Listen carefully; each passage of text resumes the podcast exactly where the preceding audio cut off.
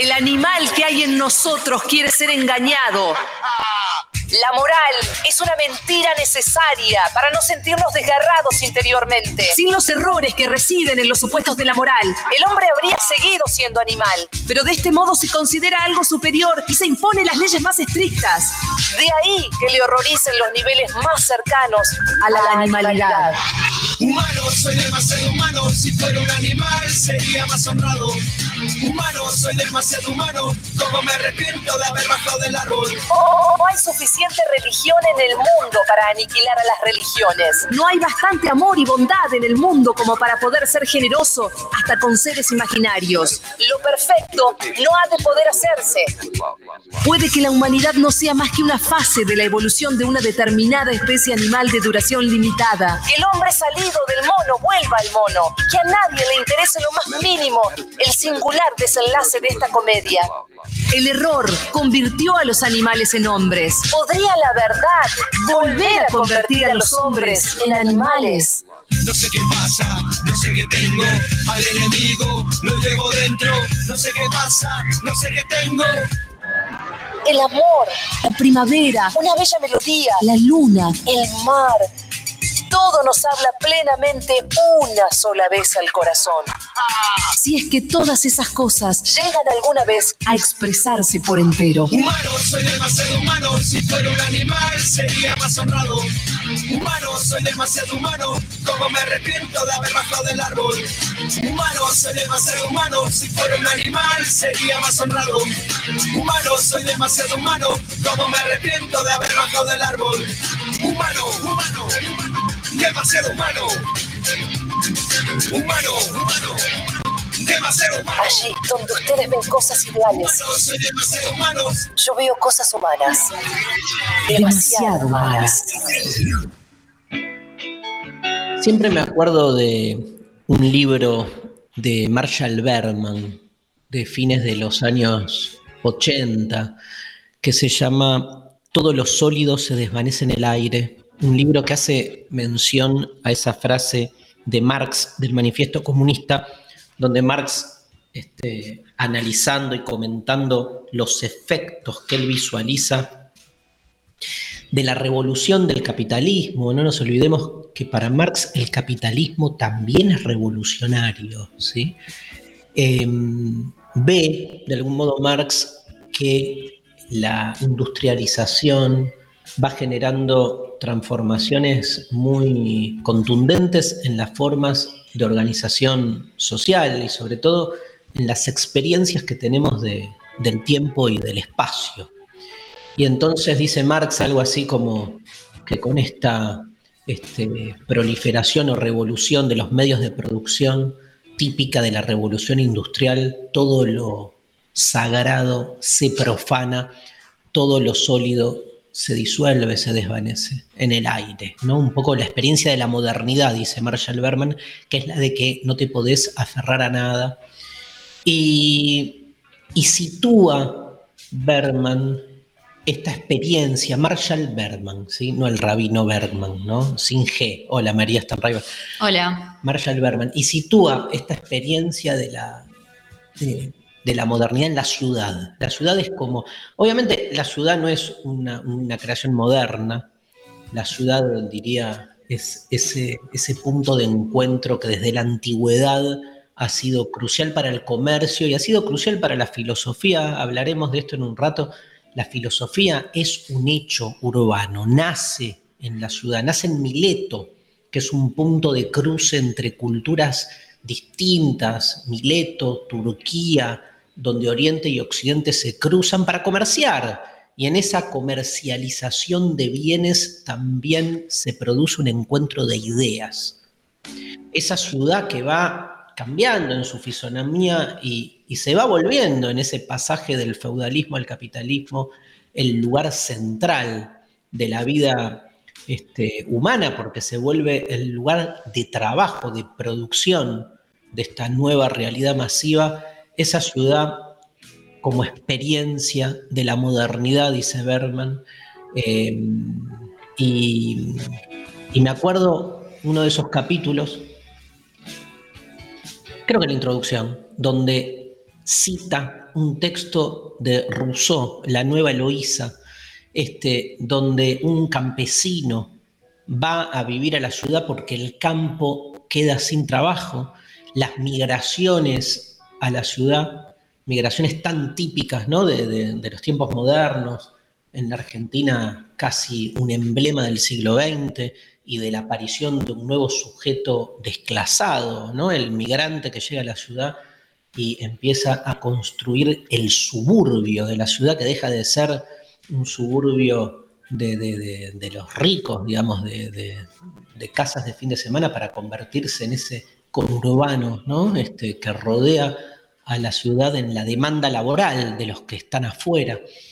Em, y ese campesino le escribe cartas Julia se llama el libro, La Nueva Eloísa, sí, de Rousseau, me estoy acordando ahora. Y le escribe unas cartas y en las cartas, no tengo el texto literal, pero le escribe una carta a la novia que quedó en el campo y le dice algo así como, no puedo distinguir nada, o sea, como pierdo esto, pierdo la experiencia de sentido.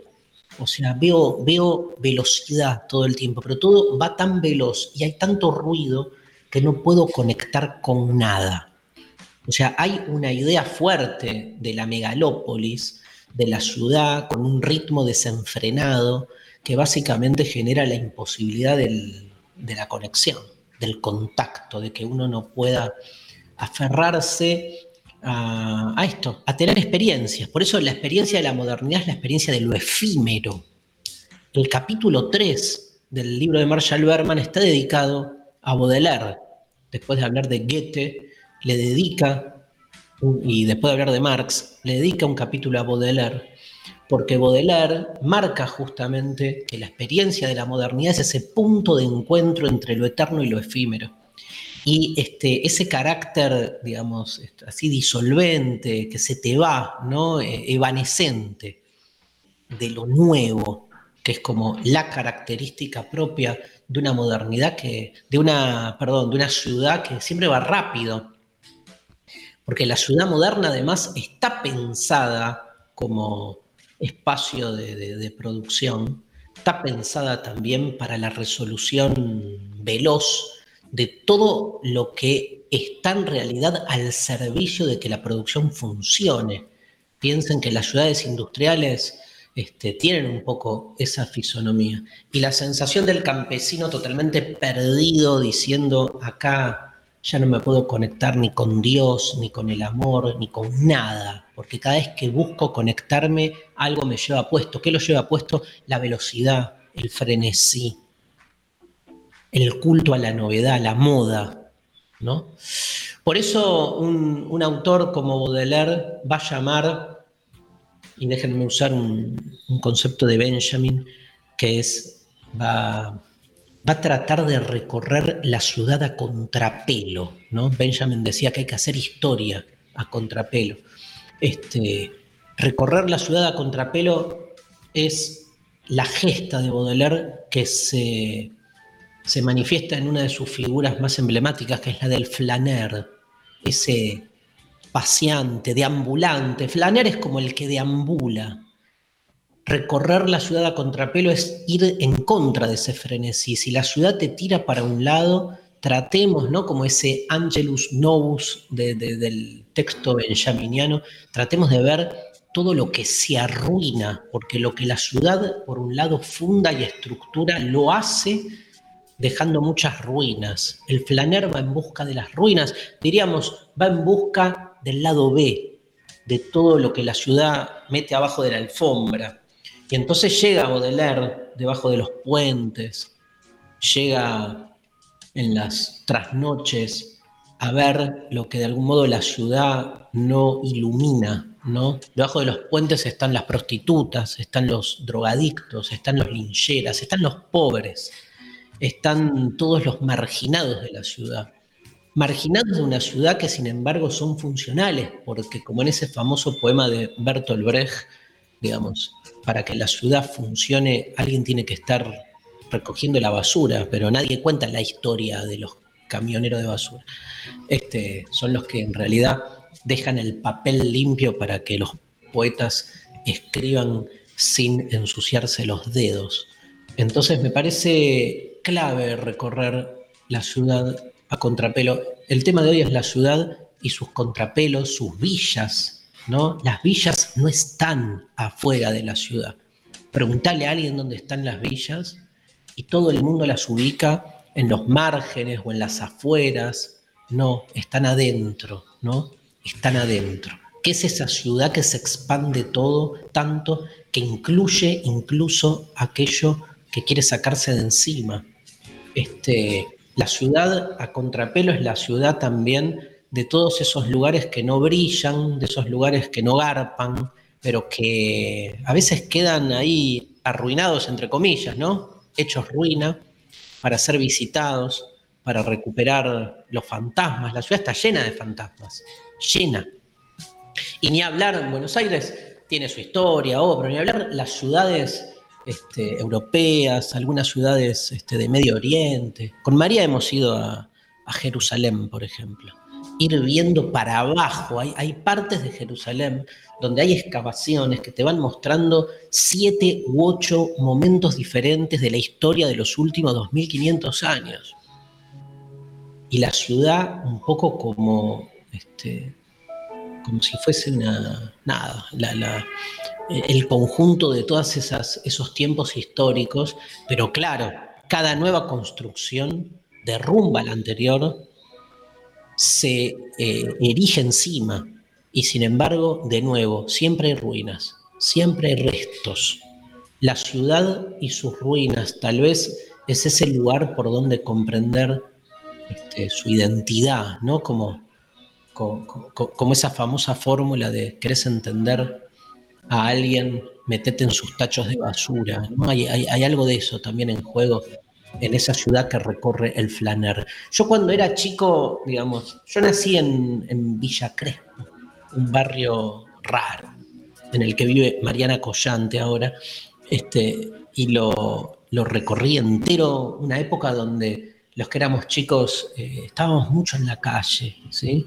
Eso se perdió mucho últimamente, pero digamos, eh, esa experiencia más de, pueblo que todavía existe, obvio. En los barrios, este, hace algunas décadas todavía existía, o sea, soy de los que jugaba la pelota en la, en la vereda, o los que se juntaba con sus amigos a vender revistas usadas este, al lado de un árbol, este, y Villa Crespo, Canin y Corrientes, mi lugar así como este, central.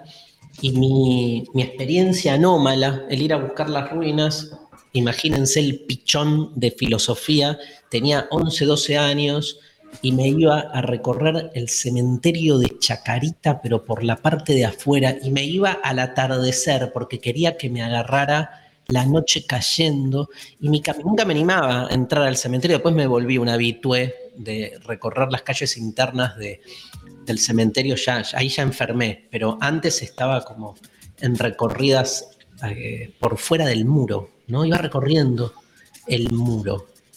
¿Qué buscaba, no? ¿Qué buscaba?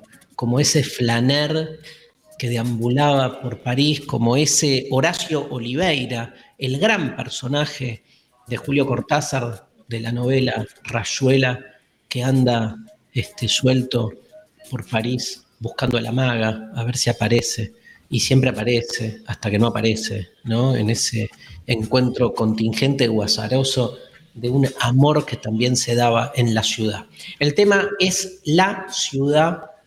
¿Qué amas? ¿Qué odias de la ciudad? Esta es la consigna de hoy, ¿no, María Stanriver?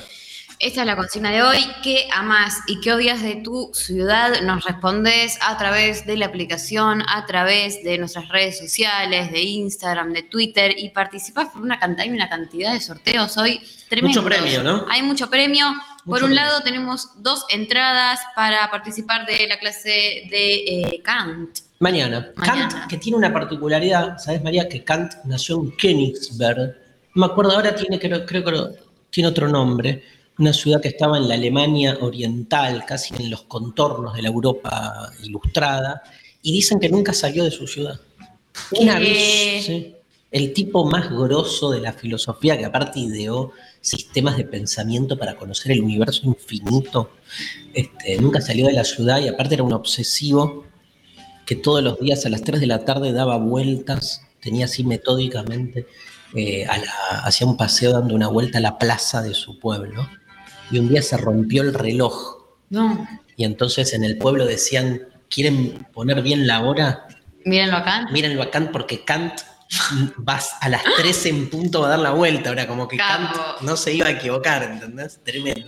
Este, así que mañana vamos a dar una clase sobre Kant, este, 10 tips para entender a Immanuel Kant, su este, teoría del conocimiento y su ética. Voy a trabajar en el CONEX, en el curso hermoso que estamos haciendo, Clásicos de la Filosofía, pero también sorteamos el curso de la Pecker y la Carvajal, ¿no? Así es, dos cupos completos para eh, participar del curso de Luciana Pecker y Mariana Carvajal.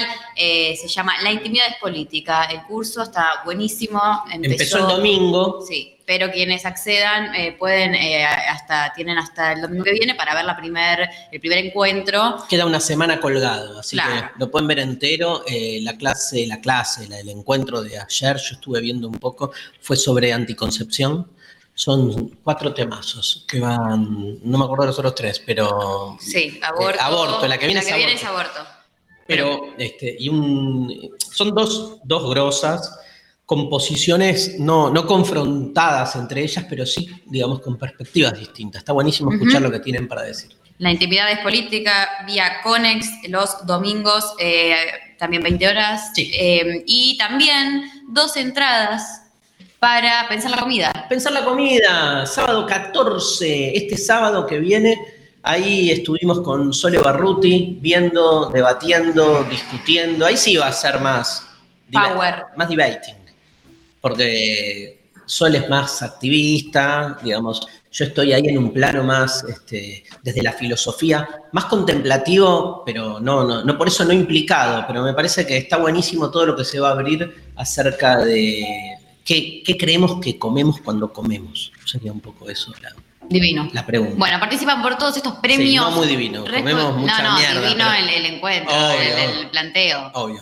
Eh, oh, veo. participan por todos estos premios. Entonces, respondiendo a la consigna del día de hoy, ¿qué amas? ¿Qué odias de tu ciudad? Eh, ya están llegando mensajes, el equipo llegan. ya respondió. Pero ¿y vos qué? ¿Con, con qué? ah, Más allá de la pregunta, ¿tenés Sí. como un lugar de la ciudad que a vos te resulte como, digamos, eh, que tengas alguna identificación especial? O... Hay algo con las plazas y los parques Sí, en general. Como Sos placera vos. soy muy placera. Sos placera. Y hay, le falta mucho espacio verde, sobre todo en la ciudad de Buenos Aires, hay que decirlo, pero el que hay, la verdad es que me, me- sienta bien, me gusta, me, me gusta compartir ese espacio público con otros. eh, hay algo de. Y hay mucho, ¿sabes que me gusta mucho? Los pasajes. Ah, mira.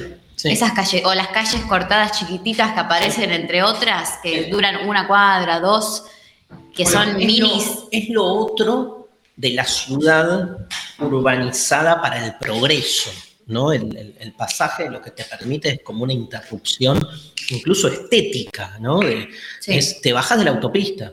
Y la autopista no es solo la autopista La Plata, la autopista también son las calles rápidas. digo. Sí. Juan B. Justo es una autopista, Rivadavia es una autopista, entras ahí y vas rápido para llegar, sobre todo a los lugares céntricos. Los pasajes son como esas ramificaciones pequeñas de los barrios que te hacen como recobrar algo de lo que era la vieja forma de, vivir. Porque ciudades, este, lugares, este, pueblos, lugares de barrios, digo, lo que, eso, lo que se perdió fue el barrio, la gran ciudad que no es que no existan los barrios, pero la gran ciudad mató al barrio, ¿no? Este, porque hay otros valores que pone este, sobre la superficie de la gran ciudad que tienen que ver con lo técnico, con lo veloz, con lo eficaz. Por eso cuando María este, recobra la plaza, recobra el pasaje, está buscando en la ciudad de nuevo, la está recorriendo a, a contrapelo. También es cierto que una cosa es la megalópolis, bueno, Y WhatsApp. eh, WhatsApp, apagate. Una cosa es la megalópolis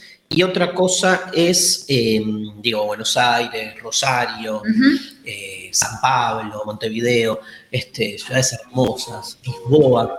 Mis dos ciudades favoritas en el mundo. ¿Cuáles? Montevideo. Sí. Lisboa. Sí. Tengo o sea, más. Dos, bueno, tengo más. París conocí el año pasado. ¿Y? Me partió. ¿Entra en el, sí, top five Nueva York también, todas. Boludo. Y sí, bueno, pero son lindas, son, son, tienen algo, digamos, muy convocante. Sí, claro. Esa mezcla, lo, lo que me gusta de Lisboa es lo mismo que me gusta de Montevideo, que es la, la mezcla entre modernidad y decadencia. Decadencia en el mejor sentido, ¿no? Tienen todavía esa cosa melanco y, y- y en el medio un rascacielo, te pasa. Digo, es, es- esa mezcla, la mezcla, el contraste es muy de la ciudad. Cuando salís de sus vías vertebrales y te dejas llevar, ¿no? Este, por, por los barrios. Es todo un tema también que no vamos a trabajar hoy, pero digamos, cómo te cambió el recorrido por la ciudad, el, el Waze. Sí, lo de modo- GPS. sí, o sea, te, te cagó esa incertidumbre muy propia de una ciudad que a veces, digamos, no sabías dónde estaba, ahora ya estás Yo medio que. hiperubicada. Sí, sí. No, no. Y otra, y otra es que no es lo mismo caminar la ciudad que ir en auto. No, obvio. Que no. Más para nosotros que no Que no, manejamos. sobre todo.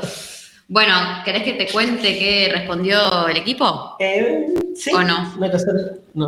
si no queda otra. Bueno, eh, no, yo que queremos. Sí, eh, extrañamos. aguante, los extrañamos un montón.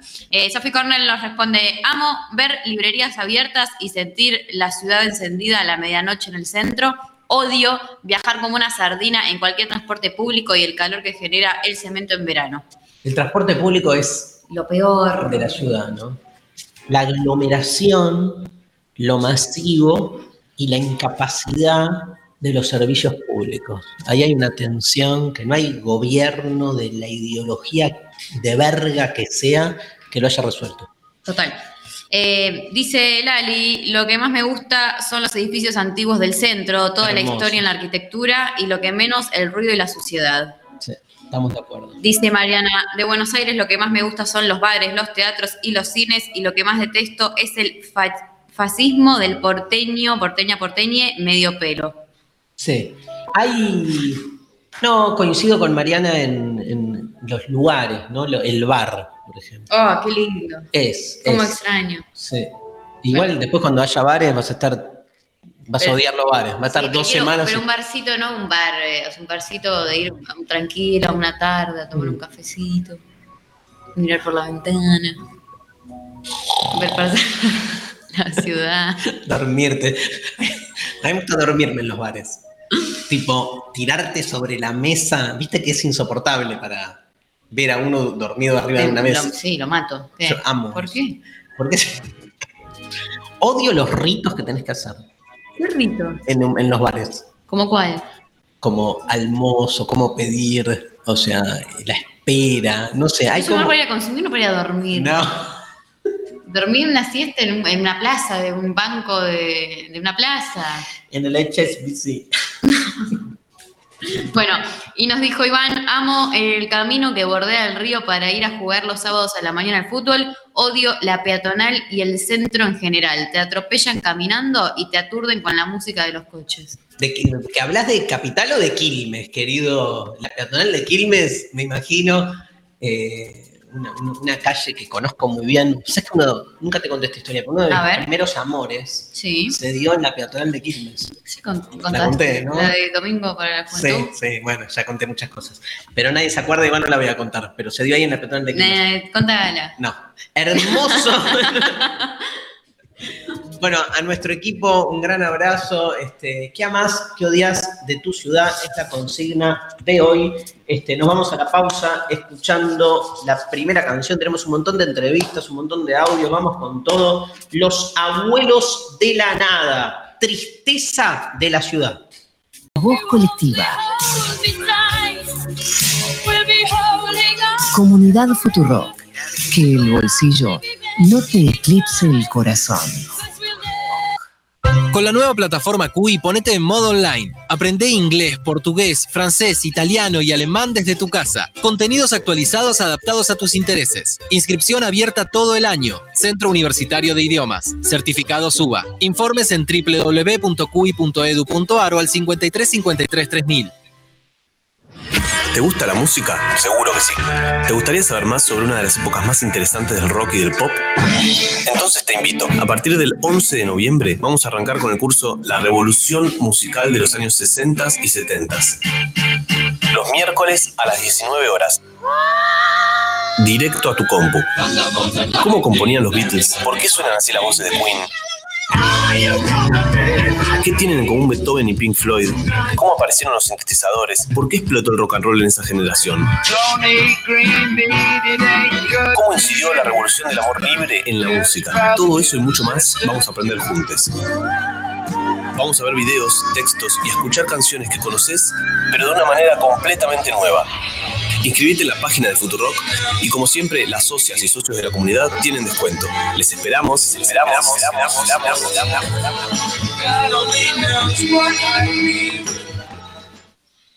Futurock. Futurock. Desarmando la radio. Desarmando la radio. Armando otro mundo. Abrirse, mezclarse, saltar la medianera, devenir, jugar, patear los dogmas. Demasiado humano. Escribir en el aire.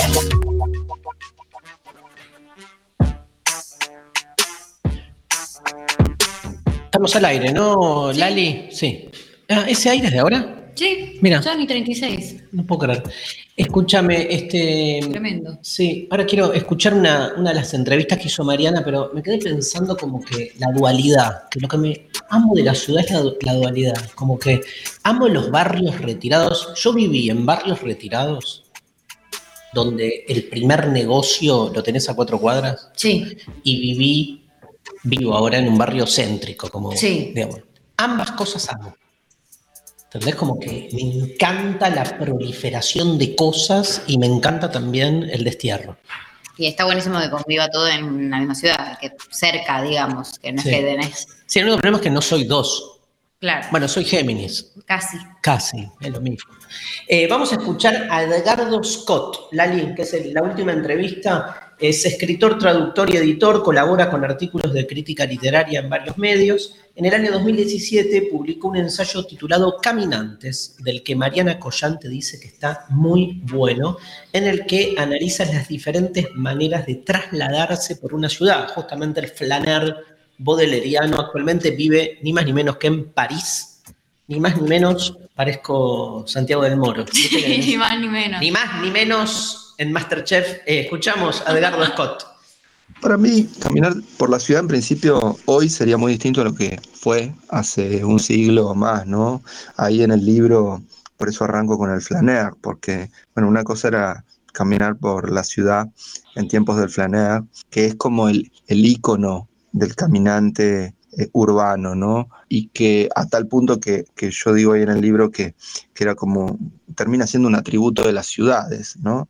pero que en general, si no, es como, es como una imagen del, del caminante urbano, es decir, que tiene cierta idealización, hay como una idealización de- del flaner, es, es como un poco el caminante imaginario también, ¿no? El caminante ideal, diríamos, ¿no? A mí me parece que hoy en día caminar la ciudad es leer la ciudad, ¿no? Yo, yo tomo como caminar en un sentido bien crítico y me parece que caminar está muy cerca de la lectura. A mí me gusta caminar como si, si leyera. Y en ese sentido también creo que, que el hecho de que todo el tiempo estemos mirando el celular hace que la atención un poco se divida y eso hace que para mí caminar eh, hoy en día implica una actividad bastante múltiple, ¿no? Porque creo que por un lado, sin dudas, hay que seguir valorando y considerando lo que sale al paso, ¿no? Lo que nos interrumpe durante la marcha, ¿no? Lo- el hallazgo del momento. Pero también es cierto de que todo el tiempo también estamos como con el celular, caminamos y navegamos a la vez. Y creo que eso retroalimenta la, marcha. Entonces, eh, me parece que, que no hay que enemistarse necesariamente con las pantallas, sino que hay que también sumar a la lectura de la marcha las pantallas, ¿no? Me encantó, gracias Edgardo, me encantó, me encanta que hay tu lectura de que hay una idealización de la figura del flaner que claramente es decimonónica, ¿no? Es parte de otros tiempos. La pregunta sería si se puede reactualizar el flaner hoy al interior de las pantallas, como plantea muy bien él, ¿no? Porque es, es cierto que esa especie de conciencia del aquí y ahora, del GPS que te indica dónde estás, no te permite perderte. Entonces, ¿cuáles serían las nuevas formas de perdición? que habría que provocar en la ciudad? Sería un poco la pregunta. Me encanta. María, mensajes. Hay mensajes por la aplicación. Nos dice Piscis Plus Prozac. La Plata, amo su espíritu masónico, los jacarandáes y los tilos, detesto los aires de superioridad infundados de los platenses. Tremendo. Este, lo- bueno, y 1 y 57, ¿no? Obviamente no podemos, somos acá, no somos platenses, pero estamos implicados. O sea, para mí ir a la ciudad de La Plata es ir a disfrutar el rojo y blanco. No Uno- todo es fútbol. Ya sé, pero a mí me, o sea, La Plata me, me genera eso, también toda la universidad, la vida universitaria y los años que he ido a hacer espectáculos. Nada, amo la ciudad de La Plata, pero tam- estamos de acuerdo, ¿no? Lo de Sí. los, la, la- la soberbia infundada, bueno, ya es como la típica, ¿no? Este, como decía. Mariana también de los Sí, porteños. Hay algo. Cada uno tiene una relación tensa también consigo mismo. Me parece que, que está bueno eso. Luis Santiago nos manda, de Ciudad de México, amo su vida nocturna y cultural, odio la gran cantidad de tiempo que pierdes al transportarte. Acá en, en Twitter Fabi dice, lo que odio es que hay más cómplices del silencio e indiferente a las injusticias. Lo que amo es la posibilidad de encender las calles en las noches para liberarse del sufrimiento con valentía, gritar con unidad, danzar con libertad. Saludos de Santa Cruz. Cami dice, amo que viajar de vuelta a mi ciudad sea un viaje en el tiempo, pues el paisaje no se ha movido, no cambió eh, desde que tengo memoria. La idiosincrasia tampoco y por eso mismo la odio. Hay algo de esas ciudades que quedan como más detenidas en el tiempo, ¿no? Y, y de alguna manera eso provoca esa dualidad, como que al mismo tiempo provoca este, adhesión, amor, pero también rechazo, que es la típica de la identidad. La identidad, la identidad hace que uno con su pertenencia se sienta como muy eh, enamorado, pero que al mismo tiempo eh, uno busque todo el tiempo salirse, ¿no? Digo, no hay nada más humano que esa tensión entre el nomadismo y el sedentarismo. Y de alguna manera la ciudad es un- siempre ha sido un lugar de paso, ¿no? Es como que en el, en el capitalismo, María, Sí. este, justo nos trajeron un libro, ¿no? Sí. Justo. Pero este, en el capitalismo las ciudades se volvieron lugares de, para habitar. Siempre la ciudad era un lugar de paso, porque el, el- el- el ser humano en su inicio era este, más bien nómade Sí. y las ciudades eran lugares, eran como puertos, ¿no? Que permitían, lo estaba esperando este libro, que permitían este, el, el descanso. Me llegó de Editorial Caja Negra, querida Mariana Collante, Neo-Operaísmo. Después les cuento un poco, Apa. compilado por Mauro Reis y con, bueno, escriben este, Escribe Bifo, escribe Sergio Bolonia. Bolonia, George Cafen. ¿Cómo mierda se pronuncian estos apellidos? Yo no veo un No ves nada, para que te prenda una luz. Ahí está, gracias. Escribe Sil- Silvia Federici, Ah, escribe Verónica Gago, este, Paolo. Virno, Antonio Negri, un montón de autores neo-operaísmo lo vamos a mirar con mucho interés y a comentar en el próximo programa. Más mensajes. Más mensajes. Germán que dice, amo todos los lugares de mi ciudad y odio a toda la gente de mi ciudad. Soy de Paraná. Em, Ronald Chukraut en Sí. eh, Twitter dice, de las tres ciudades que habité, La Plata, Mar del Plata y la ciudad de Buenos Aires, amé las plazas, los tilos en primavera y las construcciones más antiguas, bellas y menos prácticas. Y de las tres odio el ruido de los vehículos, la basura en la vereda y los empedrados y baches yendo en bicicleta. Bueno, la bici, gran otro elemento, Elemento. fundamental para pensar la ciudad y cómo atravesar la contrapé. Maxi Libanes dice, lo que más amo es ese círculo de conexiones de historias que hay en la ciudad. Lo que más odio es el empeño por ejercer el poder de unos sobre otros. Tremendo. Darío Joven escribe, dice, nadie nos cree que a los 12 salías con esa idea a caminar el cementerio. La próxima que chamullemos así tiremos un 15, 16. 11, 12 años. Ya estaba, estaba, este, estaba absolutamente tarado. Y sí, sí, créeme, créeme. Soy chamullero, pero esta es posta, es así, ¿eh? Y me lo llevaba, tenía un grupito de amigos que decíamos, ¿qué hacemos hoy a la noche? Por un viernes a la noche. Y yo le decía, vamos a caminar por el. a dar vuelta al cementerio. Digo, Y todos decían, ¿y cuál es? Y lo llevé la primera vez y fue tan emocionante, porque en eso, digamos, tenías miedo. Y sí, obvio. Es un cementerio, tenés 12. Me acuerdo una vez que se abrieron las puertas Ay, no. automáticas ahí en la calle, cuando das la vuelta, Guzmán creo que se llama. Y este, nada, quedó como el mito urbano. Hay un audio de mitos urbanos que nos trajo, porque están también los, Obvio. los fantasmas de la ciudad, los lugares. Eh, quedó el mito urbano de que le abrió un muerto. No. Pero todo para no. Hasta que alguien lo dijo, boludo, era automático el portón. Pero bueno, quedó el mito años. Sí, créeme, loco, vieja, hoja, hojarasca. Hoja. Dale, María. Peronista melancólica escribe y dice, amo pasear por las calles de Buenos Aires jugando a ser una turista en una ciudad desconocida, sorprendiéndome siempre con un nuevo detalle. Odio que habiendo tanta gente haya, habiendo tanta tierra, haya gente sin hogar. Bueno, Después, la, la cuestión sí. habitacional es clave, más después de lo que vimos del horror, de, de cómo echaron a la gente ahí en Guernica, el horror habitacional, ¿no? Digo, este, también la desigualdad en la ciudad, ¿no? Pero bueno, ahí está el tema del, del conurbano. La ciudad también tiene sus villas internas Sí. y después esas construcciones periféricas que son funcionales, ¿no? Hay esa idea de centro-periferia muy propia de, de las ciudades modernas. Claro. Gonzalo de Montevideo dice, lo que más amo de Buenos Aires es el subte, estar en hora pico viajando rodeado de miles de desconocidos cagándote de calor. Odio de Montevideo que no tengamos subte. Bueno, Mira, y sí, la típica, si no, ¿no? uno ama lo que no tiene, ¿no? Claro, A ver, este, ¿qué dice la política de la ciudad? ¿Te interesa? por favor. Vamos a escuchar dos testimonios. Primero, el concejal de la ciudad de Rosario, elegido por la organización política Ciudad Futura, Juan Montaverde, y después Leandro Santoro. Escuchamos a Montaverde primero, Lali.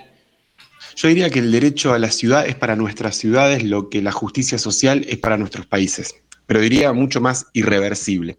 En las ciudades se materializa lo abstracto, las teorías, los modelos económicos, se territorializan las desigualdades, se consolida quienes ganan y quienes pierden en una, en una sociedad. Y cuando una desigualdad se territorializa, es mucho más difícil volverla igualitaria, volverla para atrás.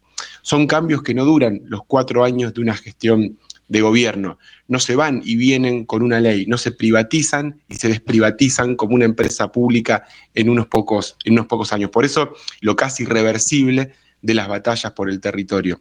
Si un barrio privado cerró 500 hectáreas y amuralló un barrio popular para poder soportar la desigualdad y desarrollarse, eso, salvo una revolución total, no, no lo abrís nunca más. O sea, no, no volvés para atrás eso. Por eso, porque es una pelea estratégica y de fondo necesitamos desarrollar una política popular y progresista para las ciudades como la tuvimos para nuestros países y nuestro continente a principios de- del siglo XXI.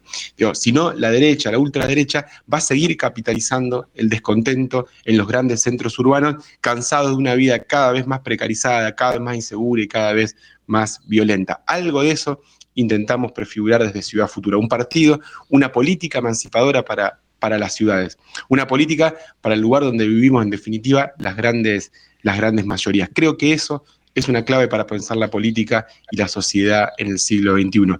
De resumen, yo diría que sin el Estado Nacional no se puede, solo con el Estado Nacional no alcanza. Ahí están las ciudades esperando que se las llame a protagonizar un cambio de fondo, una democracia real y cercana. Buenos Aires es una ciudad rica en términos del presupuesto público con el cual dispone, que es el segundo presupuesto después del de la provincia de Buenos Aires, y en términos del PBI per cápita, que es el más alto de la Argentina. El problema con la ciudad de Buenos Aires es que es una ciudad desigual, que ese producto está mal distribuido y que ese presupuesto lo que hace es reproduce las desigualdades preexistentes. Si bien es cierto que en los últimos años se trató de poner más en valor el sur de la ciudad, también es cierto que hay mucha diferencia tanto en la prestación de servicio público como en la obra pública, como fundamentalmente en la creación de oportunidades entre el norte y el sur. Eso está marcadamente definido. Buenos Aires es una ciudad fundamentalmente desigual. Bien, escuchamos ahí a ambos protagonistas de la política en relación a la, ciudad, porque Leandro Santoro es legislador este, de la ciudad de Buenos Aires. Eh, Juan Monteverde, ahí me dicen que estaba, estaba mal escrito acá. Monteverde, no, Monteverde. Este, por la organización Ciudad Futura, que además nace en la ciudad de Rosario con esta vocación de pensar la ciudad desde otro lugar. Bueno, en ambos casos lo que notamos es justamente un cuestionamiento a cómo se estructuran desigualdades. La ciudad es un lugar donde se construyen, obviamente, esas desigualdades, que en general, cuando vos vas a las grandes megalópolis, María, te encontrás con que el sur suele Sí. ser el lugar más pobre. ¿viste? Y este, en general, hay de todo, hay lugares donde este, en realidad es más el, pero siempre el centro de la ciudad tiene que ver con los sectores mejor acomodados. Pero la ciudad moderna está armada de tal modo este, que hay, obviamente, este, un sistema de transporte que genera la posibilidad de un acceso rápido al centro de la ciudad, donde está pensado como un sistema donde todos los que trabajan en cuestiones de servicios eh, en función de las necesidades de las clases más aventajadas viven, digamos, su vida laboral de ese modo, viajando en los trenes, en los colectivos, yendo a trabajar al centro y volviendo después eh, que termina su jornada de trabajo. Entonces, esas formas, digamos, hacen a la radiografía de una ciudad. Eh, después las desigualdades que hay al interior, obviamente depende ya de modelos ideológicos, de cómo pensar la ciudad. Tal vez el límite tenga que ver con lo que decía Monteverde, que es cuando al interior de una ciudad se construyen muros que directamente, digamos, hacen o, crean zonas liberadas este, con una especie de cantrificación guética, ¿no? Donde tenés como barrios que en realidad no están cerrados, pero que hay una especie de autoatribución de los sectores más este, aventajados de este, vivir de un modo así como escindido, una especie de apartheid con el resto de la ciudad. Este, es muy loco porque tenés esa, esa misma situación en los sectores como más pudientes, en los sectores este, menos aventajados. Digo, la villa y el country como dos ejemplos que en ambos casos hay un amurallamiento y la necesidad de un distanciamiento. Del que está al interior del country que se atribuye una diferencia, este, entonces construye el muro frente al resto de la ciudad y luego en la villa la ciudad que se saca de encima al desposeído, este, colocándolo este, obviamente en un lugar marginal. Eh, más mensajes, María Estanra. Dale, más mensajes nos mandan por la aplicación. Eh, Eugenio Panco viviendo en Buenos Aires dice: Lo que más amo de la ciudad es que casi todos somos nadie en la cantidad, la diversidad de culturas y los recitales. Y lo que más odio, los malos vecinos, la polución en el aire y el subte con calor. Hay, hay como una coincidencia en casi todo, ¿no? Nadie va a defender el ruido, por ahora, por lo menos. Por ahora, por, por ahora no. Eh, Flor Fernández nos manda, amo mi barrio y vivir sin tanto edificio cerca, Villaluro, y odio la ruptura de la arquitectura, donde hay un edificio antiguo arruinado con un parripollo adentro. Mirá. A mí también me pone un poco mal ver todos esos edificios eh, Sí, súper antiguos que los agarran y los hacen mierda y decís como, dale, boludo, mantenemos un edificio lindo. Em, Uno más. uno más. Eh, dale, Ludmi por Instagram dice, soy de Capital y amo la variedad de lugares que hay para salir y odio el tránsito insoportable. Eh, Bueno, todo el mundo, sobre todo cuando no vive en las grandes ciudades, lo que más defiende de las grandes ciudades es la cantidad de recursos que hay a nivel, digamos, de propuestas culturales, de, de consumo general. Este, es, es como una virtud que tiene la ciudad. Vos Sí, sabés sí. que tenés para hacer cosas. sí, que podés salir quizás en horarios donde en otros lados está todo cerrado y vas a conseguir Total. abiertos negocios. Digo, hay algo a- de- Hay. del consumo totalmente, ¿no? Eh, a- abierto 24/7 para que todos eh, lleguen y consuman. En ese sentido, y después nos metemos con la discusión sobre modernismo y modernización, hasta qué punto ese consumo es un consumo este, que tiene que ver con este, necesidades propias del ser humano y hasta qué punto es un consumo inducido. Quiero escuchar a Enrique Abogadro, que es el ministro de Cultura de la Ciudad de Buenos Aires, Y este, desde diciembre del 2017, Mariana le preguntó Enrique qué es la cultura de una ciudad. Este, Enrique Abogadro, eh, ministro de Cultura del gabinete de Horacio Rodríguez Larreta, que este, gobierna hace bastantes años. Segunda gestión, esta, ¿no? Porque ganó este, por el partido Juntos por un Cambio. Este, lo escuchamos Enrique. La cultura de una ciudad es su identidad individual, pero fundamentalmente colectiva. Y esa identidad es una construcción que se va transformando constantemente. ¿Por qué? Porque hay tantas ciudades como personas las recorren, tantas ciudades como ciudadanas y ciudadanos. Cada uno de nosotros tiene una historia con la ciudad, con su cuadra, con su barrio, con la ciudad misma, una ciudad que vivimos apasionadamente. Y por lo tanto, la cultura es mucho más que entretenimiento. Es una herramienta para el desarrollo y por lo tanto también es una herramienta fundamental en la discusión sobre la igualdad, la igualdad de oportunidades.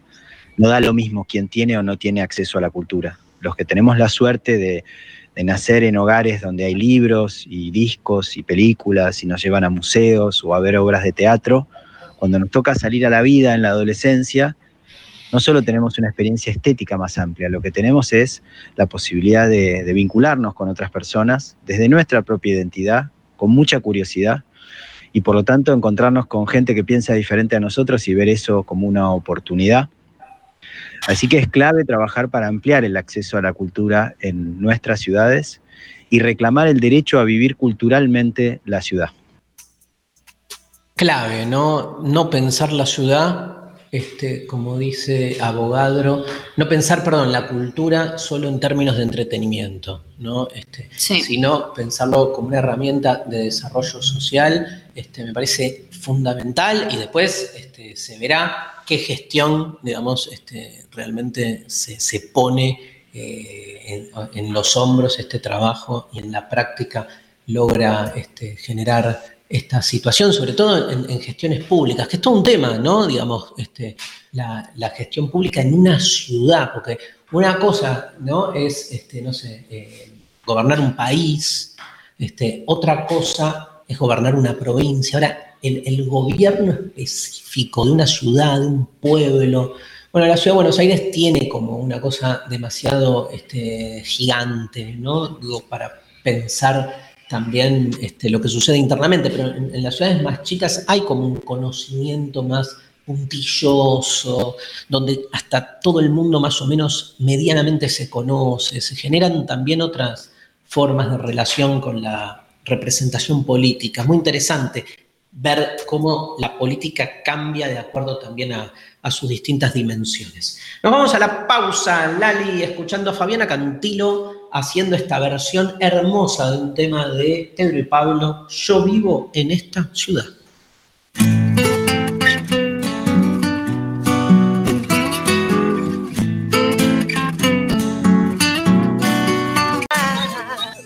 Mi mi.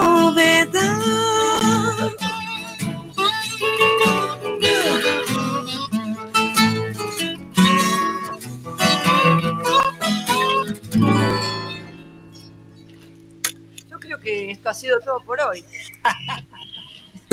Futurock. Futurock. Futurock. Sonido Umbanda. Auditoría General de la Ciudad de Buenos Aires. Control y transparencia para mejorar la calidad de la gestión pública en comunicación con Ivancito Jagroski. ¿Cómo les va? ¿Bien? ¿Te parece que arranquemos por la carta de Cristina? Yo quiero arrancar por, por lo que más rescató el periodismo. Julia Mengolini. No, no pueden convivir eh, análisis de las mismas personas o de los mismos medios que decía que Cristina manejaba el gobierno, que manejaba el presidente y que ahora dicen a Cristina no le gusta el gobierno claro, claro. Seguro Cristina cuando manifiesta que hay funcionarios que no le gustan, lo que le está diciendo al sistema, los empresarios, a los sindicatos, etcétera, es esto lo maneja el presidente. Total, no, mando yo. Con Fito Mendonza Paz y Noelia Custodio. Para mí la parte más importante por escándalo es cuando llama un gran acuerdo nacional, digamos, después la pelea sin cuartel que han tenido Cristina y los medios de comunicación. Ella dice que es un gran acuerdo nacional que en los medios de comunicación. Ese no es el dato sin lugar a duda del año. Lunes a viernes, de una a 4 de la tarde. Yo creo que eh, hay sectores en la Argentina que no quieren hacer un acuerdo nacional, quieren que Cristina desaparezca de la arena política. Entonces, Me parece que eso es muy complicado. Seguro Habana. A, a mí, a mí me parece un gran gesto y me parece que es un lugar desde donde afirmarse los que creemos que Argentina no tiene más margen para boludeces, si me permitís el caso. Un programa con las ideas bien puestas. Que lo que le da verosimilitud a esto es el reconocimiento de que Argentina tiene una economía bimonetaria. Para mí, esto tiene bastante que ver con la declaración de Martín Guzmán, que hace dos o tres días atrás dijo la grieta tiene un costo económico enorme. Seguro la. Cuando ella dice, sin acuerdo no lo solucionamos, lo que está diciendo es, la grieta nos está cagando. Argentina en general piensa a nivel global y en la historia. Y creo que esta carta hay que interpretarla desde ahí también y no desde la pequeñez de la coyuntura. No sabemos ninguna, pero preguntamos todas. Ivancito, te mando un abrazo enorme, nos volvemos a encontrar el martes. Cariños. Adiós, Erevan Yagroski, en Seguro La Habana. Futurock FM. Somos, somos solo una radio.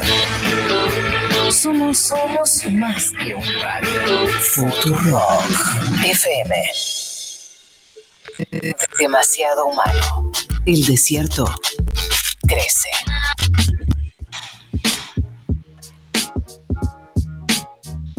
¿Aire? ¿Aire? ¿Estamos al aire? ¿Estamos al aire? Lali, ¿Aló? estamos, ¿no? Nos confirman, ¿no? ¿Alguien que nos... Sí. El desierto crece, decía por ahí Nietzsche en la, en la publicidad. Este, más publicidad, en la, en la artística. Sí. Este, Y Nietzsche, sí. ¿eh? Decía Nietzsche, decía, eh, del desierto crece, es una frase de, de De Nietzsche. El desierto crece, decía Nietzsche, tal cual. Y me parece que en general se piensa el desierto como lo opuesto de la ciudad, este, como que la ciudad está llena de cosas y en Sí. el desierto no hay nada. Sí. Y me parece interesante pensarlo al revés, como que lo, lo desierto tiene que ver con lo homogéneo para mí, no tanto con, la, con el vacío. En el vacío uno puede construir como una idea, una, una diferencia. En cambio, en- en- en una ciudad repleta de cosas idénticamente similares, a mí me cabe más la metáfora del desierto, pensando, no sé, para mí es más desierto un shopping que un baldío, ¿entendés? Sí, Donde empezás, a, gusta. empezás a encontrar ahí, a- a- a- aguzando la mirada, empezás a encontrar vida, por ejemplo, empezás a encontrar un musgo, empezás a encontrar algo y todo es como que te llama más la atención, todo Tal tiene más cual. significado, ¿no? Como es más relevante, más impactante. De una, de una. Hay que pensar cuál es ese desierto que está creciendo y por dónde. Bueno, nuestra ciudad es una ciudad, la ciudad en general, este, para algunos, es una ciudad del orto. ¿Sabes lo que significa eso? Una ciudad del orto. Sí, una ciudad de mierda. Para vos, a veces tenés la sensación de que esta es una ciudad del orto. Un 80% del tiempo. Todos, cada uno en su ciudad piensa que su ciudad es una ciudad del orto. Bueno, hay alguien que directamente decidió pensar a su ciudad Sí. con ese nombre y sin eufemismos. Basta de eufemismos. La nuestra es una ciudad del orto. Escuchamos audio 9, ciudad del orto. Perdón. ¿Pija? Sí, mire, la primera es teta, la segunda es culo y la tercera es pija donde está el semáforo. Ah, pija en el semáforo. Entonces voy a tener que dar la vuelta por ojete. No, más rápido es ir por poronga. Pero Poronga está llena de baches. No, poronga está recién asfaltada. La hicieron como nueva y ahora es doble mano. Por fin están haciendo las cosas bien. Parece un sueño. Poronga asfaltada y doble mano. Es bueno que te enteres qué estamos haciendo por tu ciudad. Te quiero hablar a vos, vecino. ¿Sí? ¿A vos? ¿Y sabés por qué? Porque estamos intentando hacer las cosas bien. Porque no solo asfaltamos Poronga, también comenzamos con las obras de remodelación del Parque de la Cajeta. El puente sobre la Avenida de la Chota. Y el paso a nivel que une la concha de tu hermana con la puta madre que te reparió. Pero cuántas obras. ¿Quién lo hubiera pensado en esta ciudad del orto? Jefatura de Gobierno de Ciudad del Orto. Amo cuando se caen los, eufemismos, basta. Ya está. Hablemos, hablemos claro, hablemos de frente. Bueno, volvió Capuzoto, de la mano de Mariana Collante, Al gracias. fin. Ayer estuve hasta la una de la mañana con mi hijo menor viendo videos de este mm, eh, Capusotto y mi hijo se copa con un programa de donde hay un entrevistador que entrevista artistas, Mariana, y que los artistas este, cuentan de qué se trata la obra. Y en un momento el, el- el- el periodista se pudre por la abstracción de las declaraciones, le pega un sillazo en la cabeza y No. dice, habla bien la concha de tu hermano. ¿El programa sabe cómo se llama? La concha de tu hermana. No, habla bien la concha de tu hermano. Y el chabón con la cabeza rota dice, no, lo hice porque me lo pidieron para no sé, eh, Dito, decir las cosas de frente, no tanta vuelta. Bueno, gracias Capuzoto. Siempre el humor es clave, clave para entender lo que uno de algún modo tiene medio obstaculizado o invisibilizado. Como la filosofía, para mí el humor está cada vez más cerca de la filosofía en su capacidad de abrirnos perspectivas otras. Este, hablando de la falta de eufemismos, vos sabés que hay mucha pelea de vecindad entre las ciudades. ¿no? Muchísima. Hay muchísima esto de en el barrio, un barrio contra otro barrio, una calle contra otra calle. Se, ar- se arma mucho eso que no tiene mucho sentido, pero bueno. Pero bueno, y se arma igual. La identidad se forja de ese modo, ¿no? Entonces, el canal comunitario de La Plata mandó una encuesta, salió ahí a que la gente opine. ¿Estás bien? Sí, me casi me caigo de la silla, pero estoy ¿Qué bien. opinan los porteños de los bonaerenses? Uf. Rivalidad porteños-bonaerense. Se Este, pica acá, ¿eh? Se picó, se picó. Escuchamos audio 10. Viajamos hacia la ciudad autónoma de Buenos Aires. Te soy sincera, yo con la idea de refutar la teoría de que existe cierta rivalidad entre porteños y bonaerenses. Y la verdad es que las respuestas de los porteños me sorprendieron. Espero que a vos no te enojen. Mirá. ¿Hay alguna diferencia? No, no hay diferencia. El tema es que para ellos nosotros somos chetos. Y no, son como más chetos, usan palabras que nosotros no usamos. Son, por ahí son envidiosos. A los porteños nos envidian. Por Para eso ustedes que están en capital, los que están en la provincia, ¿qué son? Villero. No, ¿cómo Villero?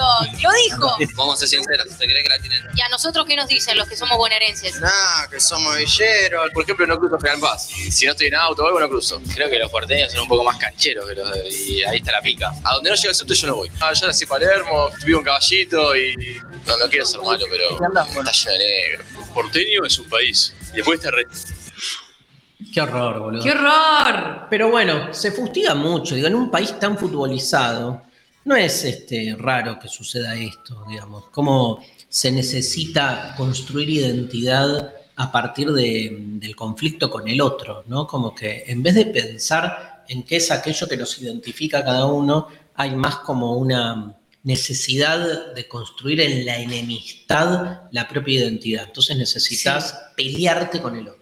Pero para mí es como que se da muy fuerte entre porteños y bonaerenses. ¿Vos pensás que en otros países, en otros lugares, es tan fuerte esa Sí, también? ¿Se replica, digamos, más allá de- del país, del lugar, de la gente, de la cultura? Sí, sí, sí. Es, muy- es- es tremendo, digamos, esa especie de, de- de lucha en la contigüidad, ¿no? Sí. Este, y de diferenciación con el que tenés más cerca. Este, pero además lo que más me molesta es la necesidad de construir identidad propia a partir de la Hacer mierda al otro. constitución de un enemigo, que no importa lo que el otro es, sino poder de algún modo diferenciarse y salir a pelearse con un otro. Entonces, en, en esta cuestión territorial tan fustigada, tan promovida de, viste, el, el cántico, soy de tal barrio, Sí. o de eso, de las rivalidades barriales, que bueno, el fútbol recupera, porque el fútbol en su inicio, en términos identitarios, este, tiene que ver con,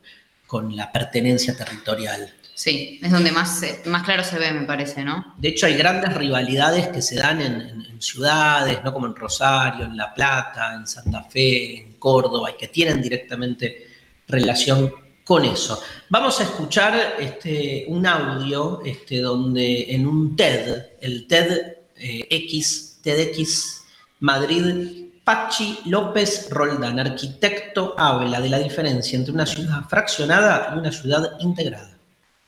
Lo que privatizamos al final nos acaba costando a todos muchísimo más que lo que compartimos. En definitiva, nos negamos a entender que la ciudad que dejamos a la iniciativa particular funciona peor, es más insustentable, más ineficiente, más insana y más incómoda, además de muchísimo más cara que la ciudad compartida, la ciudad que construimos desde nuestras propias instituciones entre todos y para todos. Y además sería lo más natural, porque el ser humano es, gregario por naturaleza.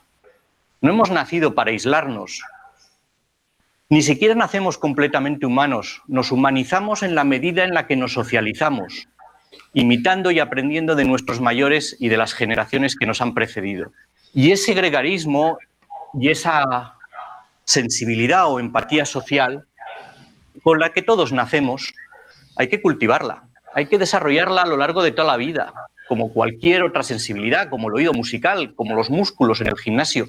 Tenemos que fortalecerlas y entrenarla continuamente, porque si no se atrofia.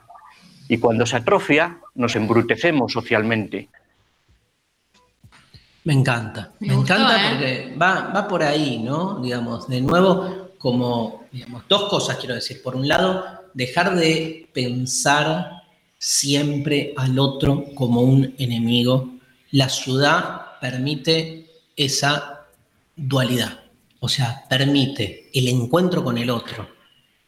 Tal vez casi un, un símbolo de ese encuentro con el otro es la escuela pública en la ciudad donde justamente eh, chicos que vienen de familias muy diversas, de distintas este, condiciones sociales, religiosas, este, costumbres, se encuentran juntos ahí en cada uno de esos barrios urbanos, en esas escuelas, donde entonces ya no importa quién tiene más, quién tiene menos, sino que lo público, en este caso, funcionando como un espacio, digamos, de- de de justicia, de justicia porque, como dice Levinas, la justicia siempre es del otro, entonces es la posibilidad de abrirse a ese encuentro con el otro, algo muy propio también de las ciudades, este, pero al mismo tiempo también la ciudad y sus trincheras, ¿no? Como decíamos antes, sus encerramientos, su departamentalización, que tanto daño hace, este, y como dice acá este, el, disertante recién, construye, digamos, más una, relación violenta con el otro. Eh, vamos a escuchar, hay un autor que en filosofía trabajó muchísimo el tema de la ciudad, que es Walter Benjamin. Ujú. Le- le- Benjamin, de hecho, retoma muchos textos de Baudelaire, tiene un libro entero, dos dedicados a Baudelaire, este, porque está fascinado con esta experiencia de la modernidad nueva que trae la ciudad. Vamos a escuchar a Bruno Taquels, que es filósofo colombiano de la Universidad Pontificia Bolivariana de Colombia, y este, vamos a escuchar un fragmento de una conferencia donde habla de Benjamin y la ciudad. Para Benjamin, una ciudad es como un libro, es como un libro que hay que descifrar, pero no es un libro con un orden, es un libro como un caleidos- caleidoscópico. hay que atrapar, sacar las cosas, montarlas como en el cine, es un trabajo de montaje y realmente podemos ver apa- aparecer cosas muy nuevas, muy pertinentes para entender el mundo. Y Benjamin ha analizado la modernidad a través de París y a través del prisma de un- una invención arquitectural que se llama el pasaje. Es como un túnel hecho dentro de una cuadra y este túnel es un espacio vacío, pero con un techo y con un techo de vidrio y que fue realmente un núcleo en la vida social y, y productiva de, de la ciudad de París. ¿no? Fue un lugar de fábricas, de talleres, de la moda, pero también de actividades mucho más marginales. Y es lo que interesaba a Benjamin. Fue un lugar de prostitución, de casino, de juego, ilegales, de todas las actividades informales, digamos, de la ciudad, ¿eh? hasta lo- los eh, lugares de conspiración política. Y por esto, para Benjamin, el pasaje es una manera de leer la ciudad, de conseguir en un mismo lugar muchas informaciones. Buenísimo. Me encantó. Viste que la ciudad no, digamos, no. Hay, hay- hay muy pocas ciudades que nacen de, de la nada, que son creadas, ¿no? Está justo la historia de Brasilia, que fue una ciudad de algún modo fundada especialmente como capital de Brasil, pero las ciudades vienen como de, de, de añares, ¿no? Entonces se van como refundando. De hecho, Este, Buenos Aires tiene la famosa doble fundación, ¿no? Primero por Juan de Garay, este, después por este, Pedro de Mendoza, eh, o al revés, bueno, no me acuerdo. ¿Qué, qué primero Pedro de Mendoza, ¿no? A ver, creo que primero, bueno, primero era Pedro de Mendoza, después Garay. Pero, mm, digamos, y viene ya del siglo XVI, ¿no? Entonces es increíble que en, en un mismo lugar la ciudad se va como este, resignificando a sí misma eh, en función de los cambios históricos. Eh, y no es solo eh, eh, el tema de la construcción edilicia, es también digo, la configuración de la ciudad y, y las cosas que se hacen, la configuración, digo, a nivel este, de, de las disti- los distintos barrios, las distintas propuestas. Entonces, Sí, como los distintos usos que se le fueron Claro. dando y distribuciones y a nivel también eh, cultural, social, ¿no? Como las reconfiguraciones en otros planos más allá de los edilicios eh, y las propuestas. Me hace pensar, eh, viste que ahora está muy presente todo el tema del río por, porque se- desde el gobierno de la ciudad se intentó avanzar sobre unos terrenos, bla, bla, bla. Y hay como toda una cosa que viene muy presente que me viene impactando, que es cómo se construyen también las ciudades, eh, como por lo pronto con la capital federal, ¿no? Buenos Aires, se cons- el- eh, cómo se le da la espalda al río, digo, como cosas que quizás uno no tiene tan en cuenta hasta que te las muestran y decís, ah, claro, ok, se piensan estrategias Claro. en función, ¿no? De cómo construir una ciudad. que en otra eh, época no era así. que en otra época no era así, que pasaron un montón de años y que quizás en por momentos se priorizaron ciertas cosas y, Y el río hecho mierda. El río hecho mierda. Hace, hace algunas décadas, muchas, el río estaba buenísimo Sí. y la gente iba y se bañaba. y ahora Entonces, también la contaminación ambiental, fíjate cómo incide directamente, ¿no? Sí. En los modos en que después termina configurándose una ciudad. Hablando de progreso y ciudad, vamos a escuchar una otra entrevista que le hizo Mariana Collante a Daniela Scheinberg, arquitecta urbanista y profesora de la Universidad de Buenos Aires. La primera parte hasta mediados del siglo XX, en el que mm, se vio el progreso eh, desde una fe positivista, ¿no? Eh, Desde el crecimiento económico y una fuerte innovación tecnológica a partir de la revolución industrial. Entonces tenemos la ciudad de masas, la ciudad del movimiento moderno, la ciudad desarrollista, ¿no? Con este imaginario de la ciudad máquina y la, la ciudad funcional. Y la contracara utópica, ¿no? De, de posicionamientos intentando buscar lo contrario, como la ciudad jardín o las New Towns en, la Europa de posguerra. Después, en un segundo momento, que en realidad es un momento de inflexión, que es la, en la que se confronta ¿no? el progreso desde ese punto de vista de las ciudades eh, como máximo rinde ¿no? de los coeficientes de edificabilidad ¿no? de- sobre el suelo urbano. Y el surgimiento de la preocupación, de- estoy hablando de la década del 60, 70, más o menos del siglo XX, ¿no? la preocupación maltusiana por todos los temas que tenían que ver con el, tienen, siguen teniendo que ver con el extractivismo, la crisis ene- energética, la finitud de los recursos naturales, el impacto de los procesos industriales en la contaminación del ambiente. Y un tercer momento, desde fines del siglo XX y ya principios del XXI y al tiempo que estamos corriendo, en el que, bueno, eh, yo ya hablaría ahí de una situación de neoprogreso, ¿no? A partir de un avance eh, mucho más profundo y acelerado, ¿no? Del avance tecnológico, por ejemplo, en telecomunicaciones, big data, inteligencia artificial, pero ya sobre la base de ciudades eh, que ya están asentadas en estructuras hiper injustas, hiper inequitativas, en modelos que no son sustentables, ni siquiera económicamente ni ambientalmente. Y todo esto nos está generando nuevos dilemas.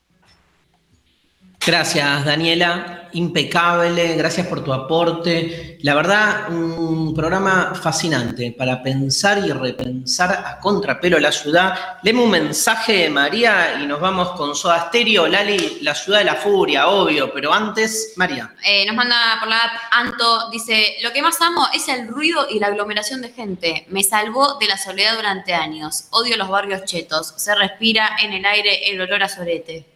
Amo que diga Me encantó. que el ruido la salvó de la soledad. Me encanta. Me encanta. La ciudad de la furia, Soda Stereo en Demasiado Mal. Bien, mensajitos. María radio. Mensajitos por la app. Lucila Segovia nos manda, lo que amo de la ciudad es la cantidad de gente diferente y lo que odio es el miedo de andar en la calle, siempre pendiente por la inseguridad. Mar nos manda, vivo en una ciudad chica y mi deseo es vivir en una ciudad grande, donde pueda perderme y gozar de cierto anonimato que me dé libertad. Mm. Qué lindo. El anonimato y la libertad, qué loco, porque el anonimato puede ser visto como expropiación de la singularidad, pero también como un modo de estar libre. Increíble. Juli de Cava dice, amo las callecitas empedradas, las diferencias entre cada barrio. Te alejas 20 cuadras y ya es otro mundo. El anonimato, su historia y su mística. Odio el tráfico, el ruido y la aceleración de la gente. Mariana de Treleu dice, odio que mi ciudad sea tan pueblo. Soy de Treleu, Chubut y Treleu fue hermoso por tres días, solo hace dos años en el encuentro, cierto, yo estuve ahí hermosísimo, la verdad, eh, la pasé hermoso, un lugar divino. Eh, Diego X dice, amo de mi ciudad la llanura patagónica y la inmensidad del azul marino. Obviamente tengo el mar al lado, detesto a los que la ensucian. Yo amo muchas ciudades argentinas como Comodoro Rivadavia, la amo, me encanta, es una ciudad increíble sobre el océano, me parece fascinante. Ushuaia me parece increíble también. Este, bueno, ni hablar Rosario, La Plata, Córdoba, que es una ciudad, digamos, que tiene también dos millones de, de vueltas, y, digamos, pero de las grandes ciudades, ¿no? Bueno, Mar del Plata, una ciudad hermosa. Este, Bahía también, viste que hay como cierta cosa con algunas ciudades más portuarias o más industriales. A mí la verdad, este, bueno, me pasa en todo. Uno siempre trata de encontrar la belleza. Y todo puede ser visto desde la perspectiva de lo bello. Hay que buscarlo. Nada.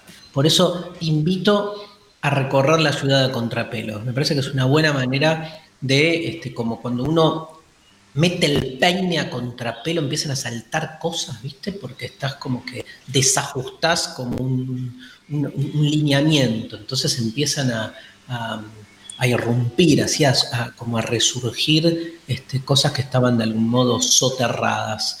Bueno, hay que este, volver a poner sobre la superficie.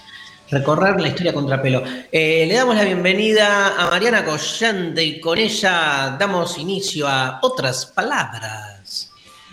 Nada dessa seca de palavra triste em minha boca. Hola Mariana. Hola, ¿qué tal? ¿Cómo están? Tiene. Ca- Caetano tiene un tema que se llama Zampa, que está dedicado a la ciudad de San Pablo. Ahora me acordé escuchando a Caetano y otras palabras. Este, vos vas a hablar hoy de De Huello, la novela de Gabriela Mazú. Sí, sí, ¿Te parece si escuchamos juntos a Gabriela? Porque fuiste y le hiciste una entrevista. No, no fui personalmente, fue todo de manera telefónica, pero sí estuvimos charlando. Pero eso es ir a esta altura, me extraña, araña. O sea, ya se usa. Fuiste porque le mandaste un WhatsApp, eso es ir, claramente. Si nadie puede ir claro, aparte, hablé con fulano y en realidad le mandaste todo escrito. Claro. Gabriela Mazú, gestora cultural, editora y escritora, el año pasado publicó la novela De Huello, que se desarrolla en una ciudad apocalíptica. La escuchamos primero a Gabriela. Eh, Mariana le preguntó cómo sentís que se da el progreso en la ciudad de Buenos Aires y después Mariana analizando la novela de Gabriela Mazú. Para hablar de la ciudad y el progreso tendríamos que definir primeramente qué es progreso. Para este gobierno que nos gestiona desde hace 13 años, el progreso es acumulación por desposesión. Este tipo de progreso nos ha despojado de la ciudad, le ha robado su alma, le ha ro- robado la característica de los barrios, le, ha robado cantidad de su pa- patrimonio en, el cual nos, nos identificamos y para mí es una ciudad violada. Este progreso es acumulación de dinero, no tiene nada que ver con el desarrollo, porque el desarrollo de las ciudades hoy en día es estimular lo que es comunitario, estimular lo que es de todos, crear más espacios públicos, crear más espacios verdes. Buenos Aires ha perdido en estos últimos años, en estos últimos 13 años, 9 metros cuadrados de espacios verdes por habitantes. Hoy tenemos apenas 3 metros cuadrados de espacios por habitantes. Los árboles se podan tres veces por año, se los mutila, no se los poda. Hemos perdido calidad de vida, eso sería progreso. hemos perdido calidad de cercanía, hemos perdido esta característica de los barrios que la hacía a Buenos Aires tan típica, cada barrio con su identidad, cada barrio con sus conjunciones humanas, cada barrio con plazas compartidas. Hoy Buenos Aires es, una ciudad anónima, es una, una, ciudad difícil de transitar, es una ciudad de hacinamiento bueno, tremenda el, diagnóstico del estado de la ciudad de Buenos Aires que nos acerca Gabriela Mazú, clarísima además en su, análisis. Eh, la novela va un poco por ahí. ¿Cómo andas, Mariana? Bien, todo bien. Sí, la novela va por ahí profundizando, argumentando. Es una novela política, ¿no? Es una novela que, eh, como vos dijiste recién en la presentación, la publicó el año pasado por Adriana Hidalgo, la editorial Adriana Hidalgo. Tiene como protagonista a la ciudad, pero no como escenario en la que transcurre una historia, sino como el lugar donde se materializan los conflictos sociales y la exclusión fundamentalmente. Ese es el centro de la novela. Los personajes son María, una profesora universitaria que vive en Barrio Norte, y su amigo el Top una persona intersex que vive en la villa. En medio de una ciudad caótica y represiva, matan a un funcionario de la ciudad de Buenos Aires. Esta trama se desarrolla en un tiempo medio impreciso que podemos situar en el 2030, o sea, como mucho dentro de 10 años. Y genera un efecto medio extraño porque parece una distopía, pero tiene muchísimos elementos de nuestra historia política, social reciente, ¿no? Y también de nuestro presente. Entonces ahí ya sentimos que este texto tiene una urgencia y una crudeza que nos muestra que estamos eh, a, segundos de un colapso, ¿no? Esto siempre viendo cómo se presentan los hechos, cómo se argumenta en la novela esta postura, ¿no? Que bien eh, eh, dijo recién Gabriela. Así que, ¿por qué? ¿Por qué pone esto en cuestión porque ella considera, es casi una denuncia, que las consecuencias de la privatización de lo público en la ciudad deja por fuera un montón de gente, el negocio inmobiliario, poner cemento a todo porque supuestamente es progreso y es lo que se ve y eso lo, lo, vemos bastante en la ciudad, ¿no? El cambio de veredas, bueno, todas esas cosas que son medio cosméticas. Y bueno, también habla de el, agronegocio, ¿no? En un momento los dos personajes hacen un viaje a Entre Ríos y también usa eh, ese cambio de escenario también para hablar, bueno, de los agrotóxicos fundamentalmente.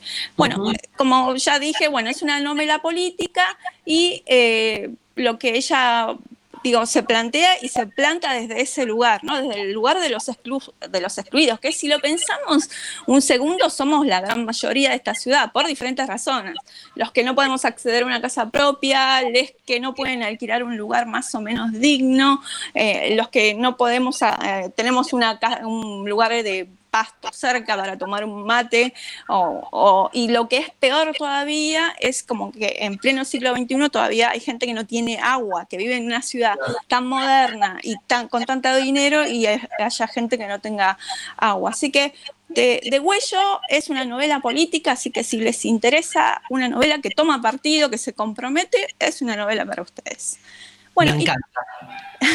Y, traje otra, otra cosa totalmente diferente, que es un clásico, que es Las ciudades invisibles de Italo Calviño. Ay, qué lindo libro, por favor. ¿Viste? Es hermoso, yo lo volví a leer eh, hoy todo el día estuve leyendo Las ciudades invisibles y eh, bueno, el libro está compuesto por 55 descripciones de, de, ciudades que Marco Polo relata a Kublai Khan, un emperador de Oriente.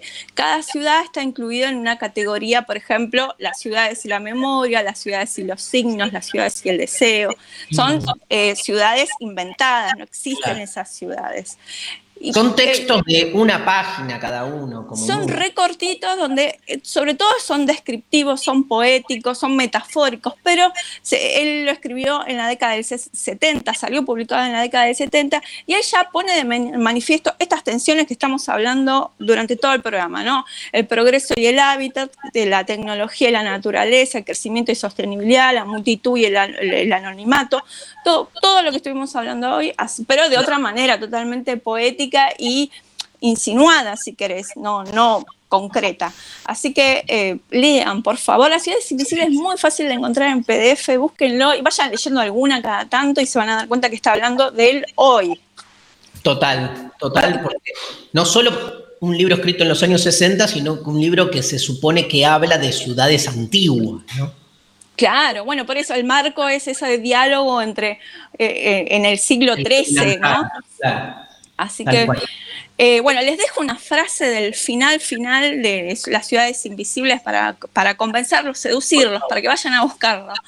Dice Italo Calviño, el infierno de los vivos no es algo por venir, hay uno, el que ya existe aquí, el infierno que habitamos todos los días, que formamos estando juntos. Hay dos maneras de no sufrirlo. La primera es fácil para muchos aceptar el infierno y volverse parte de él hasta el punto de dejar de verlo. La segunda es arriesgada y exige atención y aprendizaje continuos. Buscar y saber reconocer quién y qué en medio del infierno no es infierno y hacer que dure y dejarle espacio. Bellísimo, boluda. Tremendo. Este, hermosísimo. Gracias, Marian. Bueno, les mando un beso a ambos. Un beso, Beso. enorme. Quiero escuchar el audio 6 para cerrar este bloque. Este eh, 14 de diciembre del 2018, material elaborado y publicado por la Cámara de Diputados de la Nación sobre la Ley 27453, Ley de Urbanización de Villas, sancionada en octubre del 2018. Testimonios de Guillermina Storch, militante de la Confederación de Trabajadores de la Economía Popular y una vecina del barrio identificada como Tatu. Y la ley de barrios populares es una herramienta legal que permite que se pueda hacer las obras de infraestructura necesarias para la integración sociourbana de los barrios legalmente. Nosotros por ser pobres, a veces y estamos, el Estado nos olvida que estamos resignados de todo, todos esos servicios que, tienen, que que tener todos por ser ser humanos. Es algo indispensable. Se arrancó en el año 2016 cuando, eh, fruto de una gran lucha que se hicieron en las calles, en una articulación con distintos movimientos sociales, organizaciones, que puede haber diferencias, pero tres cuestiones que son programáticas, que son tierra, techo y trabajo. Yo no quiero que venga Juan Pérez a decir, loco, un día para el otro, ¿sabes qué tenés que ir? Y después de tener eh, ese papel que te, te acredita que vos viviste acá toda tu vida.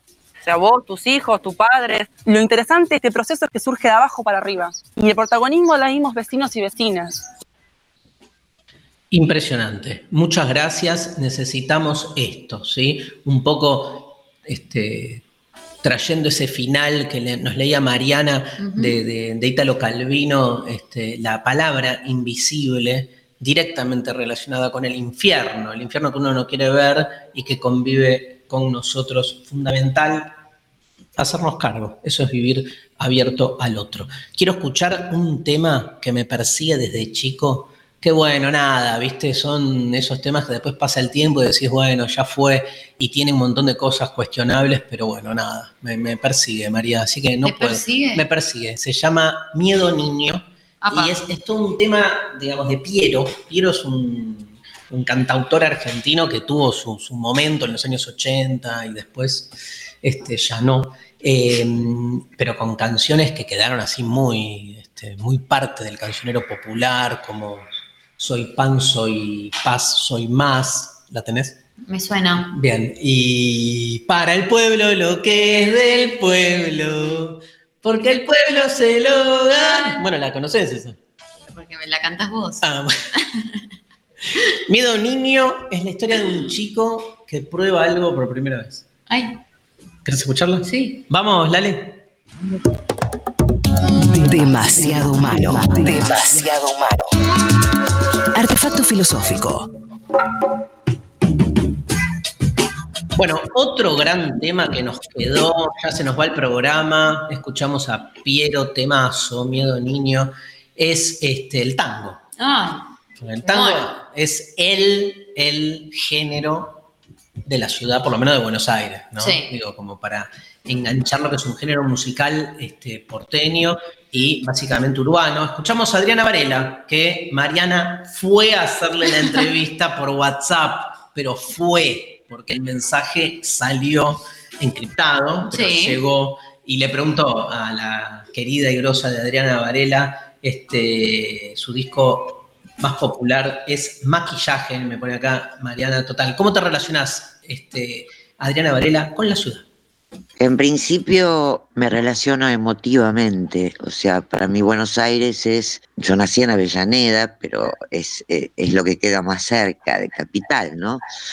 La ciudad de Buenos Aires es muy atractiva, ha pasado por muchas etapas, etapas más tranquilas, etapas más bellas, etapas en donde la ciudad se veía mejor en un sentido que no había ah, tanto tanta construcción eh, alta y, pegada en donde parecemos pajaritos adentro de jaulas pero bueno eh, yo tengo un, un gran vínculo con Buenos Aires, un gran vínculo con Buenos Aires.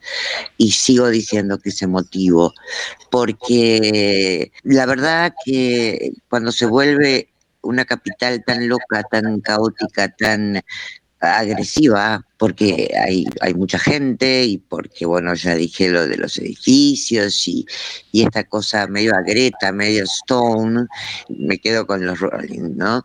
Eh, esa es mi, mi sensación, lo que, lo que yo puedo contar brevemente, brevemente. Buenos Aires es identidad, pertenencia, eh, sobre todo a lo largo de mi propia historia. Buenos Aires es Piazzolla, por ejemplo, ¿no? Eh, muchas cosas más. Gracias, genia. Un gran abrazo para Diana Varela. Gracias por participar de este programa. María Stanriver tiene algo para contarnos que no son los ganadores. que no son los ganadores, los ganadores. Hablamos de eh, la actualidad del sistema universitario con la Universidad Nacional de Villa María como anfitriona, la red interuniversitaria de áreas de prensa y comunicación institucional del CIN realizó su primer plenario nacional. De la jornada virtual participaron funcionarios del Gobierno Nacional, rectores, docentes, periodistas, especialistas en comunicación y autoridades del Consejo Interuniversitario Nacional. El objetivo principal de la actividad fue generar espacios de encuentro, coordinación, formación y debate sobre las acciones futuras planificadas entre quienes llevan adelante las tareas de comunicación y prensa en las casas de altos estudios de todo el país. Seguís las eh, novedades del Consejo Interuniversitario Nacional en www.sin.edu.ar. Excelente. Nos llegan también eh, novedades desde el conurbano bonaerense. Con la participación de especialistas, usuarios, activistas y académicos, se realizará una edición de la Jornada Universitaria sobre Política de Drogas y Cannabis de la Universidad Nacional de Quilmes. Las mismas proponen una serie de conversaciones públicas acerca de la historia, la cultura, la economía, la medicina, los aspectos jurídicos y la acción colectiva alrededor del cannabis y sus usos. Además, se realizará la presentación de una nueva propuesta de posgrado de la UNQ, el Diploma de Posgrado en Cannabis, Regulación y Políticas de Drogas. El evento se realizará los días 12 y 13 de noviembre y se transmitirá en directo por el canal de YouTube de eh, UNQ TV. Encontrás más info en unq.edu.ar. ¿Ganadores? Ganadores, claro que sí. Cambio de chat. Muy bien. Em, para pensar la comida. em, por un lado, peronista melancólica por la app que nos dijo amo pasear por las calles de Buenos Aires jugando a ser una turista en una ciudad desconocida, sorprendiéndome siempre con un nuevo detalle. Odio que habiendo tanta tierra haya gente sin hogar. Y en segundo Te lugar, esperamos, peronista melancólica. y en segundo lugar, Ángela Andrea, también por la app que nos puso vivo en Arequipa, Perú. Amo vivir rodeada de volcanes, su arquitectura y tener días soleados todo el año. Odio el transporte público. En la calor nos podrimos como eh, una, como una lonchera escolar. Ambas mandan mail a demasiadohumanook.gmail.com demasiadohumanook.gmail.com con el asunto Gane pensar la comida. Por otro lado, ganadores de la intimidad es política. Fabi por Twitter, que nos mandó lo que odio es que hay más cómplices del silencio indiferente e indiferente a las justicias, a las injusticias, lo que amo es la posibilidad de encender las calles en las noches para liberarse del sufrimiento con valentía, gritar con unidad, danzar con libertad, saludos de Santa Cruz. Eh, mandas un mail a demasiado humano ok con el asunto gané la intimidad es política y en segundo lugar Carla Boffe que mandó por Instagram, eh, Berlín es un sitio bastante loco, eso, lo bueno. Eh, sale poco el sol, lo malo. Quiero verano. Bueno, también eh, entonces gana para la Buenísimo. intimidad es política y para la clase de Kant el día de mañana. I can't. I can't. I can't darla. Gana eh, por la app Anto, que nos mandó lo que más amo es el ruido y la aglomeración de gente. Me salvó de la soledad durante años. Odio los. ¿Antonella o Antonio? No lo sabemos, pero que mande mail a demasiado humano ok arroba gmail.com con el asunto Gane Kant. Y en segundo lugar por Instagram. Gane Kant, loco, Gane, Gane Kant. Gane Kant. En segundo lugar por Instagram Florencia Agüero que nos mandó vivo en Mar del Plata, de mi ciudad, amo ver a la mañana. Amo ver a- el mar a la mañana yendo al trabajo y odio a les viejes faches que la habitan. Las grandes contradicciones de las grandes ciudades. Un beso a toda la gente hermosa de Mar del Plata. A la hermosa. bueno, este, que hay mucha. Señoras, señores, se nos fue el programa, ¿no? Sí. Nos listo. vamos, este, Lali Rombolán, la operación técnica, gracias, Futurock, como siempre, Iván Santarciero, Sofi Cornell, Mariana Collante, el equipo de Temas. Demasiado humano. Demasiado humano, no me salía, me quedé. Este, La cabeza de esta hora. la cabeza está mal a esta hora, pero sí, Somos está viva. humanos. Ahora, ahora me sale un poco. Hoy no fue un programa desde el humor. No. Viste que hay veces que sale Nos pinta más. Nos pinta más, tristeza de la ciudad, ¿viste? Sí, otra cosa. Pero otra bueno, cosa. vamos por arriba. London Calling, The Clash, para cerrar. Aguanta el punk, loco, la reputa madre que los parió. Hasta el lunes.